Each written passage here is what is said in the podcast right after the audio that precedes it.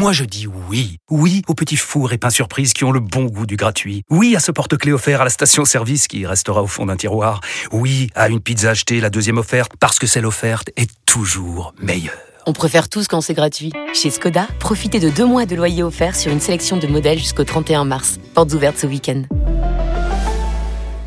Deux loyers offerts après premier loyer en LLD 37 mois sur toute la gamme Skoda, Orenia et Enya Coupé, c'est accord par Volkswagen Bank. Détails sur skoda.fr. Pour les trajets courts, privilégiez la marche ou le vélo. Vous écoutez RMC. L'entretien RMC. Et l'invité de l'entretien RMC ce matin, c'est Elena Ranchal, directrice des opérations internationales de Médecins du Monde. Bonjour à vous.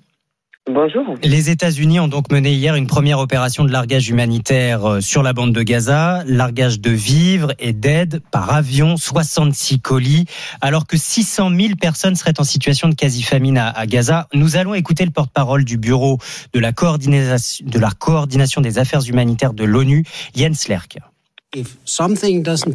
Si rien ne change, une famine est quasiment inévitable au vu des tendances actuelles. Cela donne un rôle majeur à l'ONU car nous sommes capables et en mesure de faire quelque chose pour y remédier. Mais les conditions doivent être réunies.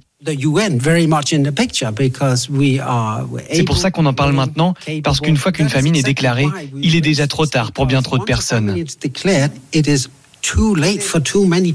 Elena Ranchal, c'est aussi ce qui vous est rapporté. Euh, Gaza, une famine quasiment devenue inévitable oui, tout à fait. Euh, les, euh, les, euh, les besoins ils sont, ils sont énormes dans, dans toute la bande de Gaza.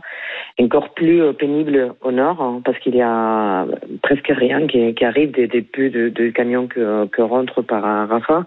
Nos collègues au nord, ils nous, témoignent effectivement que manger, c'est vraiment un luxe. Et qu'ils arrivent à manger une fois par jour, c'est vraiment de, des, choses un peu compliquées même à expliquer. C'est une espèce de galettes euh, qui sont faits avec des farines et de l'eau et un peu de sable. Et, et, et c'est les dernières semaines, c'est spécialement difficile. C'est difficile pour tout le monde. Euh, Imaginez-vous pour pour des enfants, pour des nourrissons, pour des personnes âgées, pour des personnes malades, etc.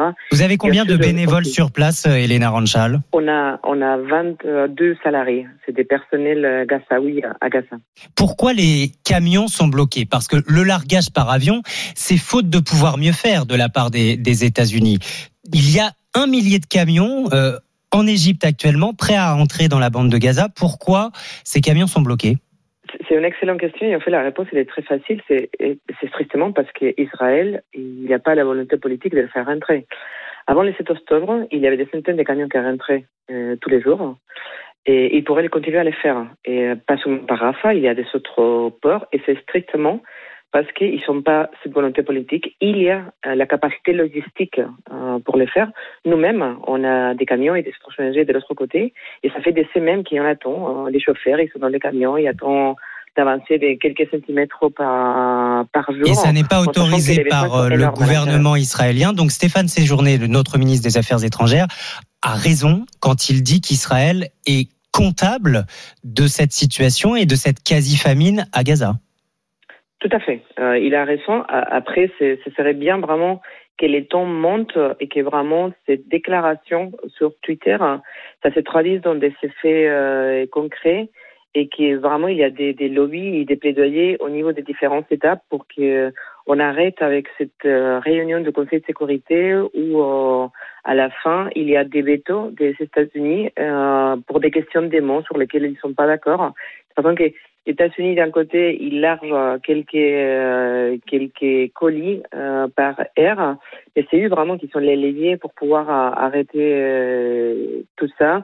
Ils peuvent arrêter, par exemple, de faire des transferts d'armement à Israël, et surtout, ils sont un vrai levier pour demander et imposer les cessez le feu. Elena Ranchal, pardon, je vous coupe parce que on est en train de parler et une information très importante vient de nous parvenir depuis l'agence France Presse. Le Hamas annonce à l'instant euh, qu'une trêve pourrait être signée d'ici 24-48 heures si Israël accepte ces demandes, précise euh, le Hamas. D'abord, deux, deux réactions euh, avec cette information, Elena Ranchal. La trêve, est-ce que c'est le seul moyen de sortir de cette situation complètement bloquée? Et quelles sont les demandes du Hamas?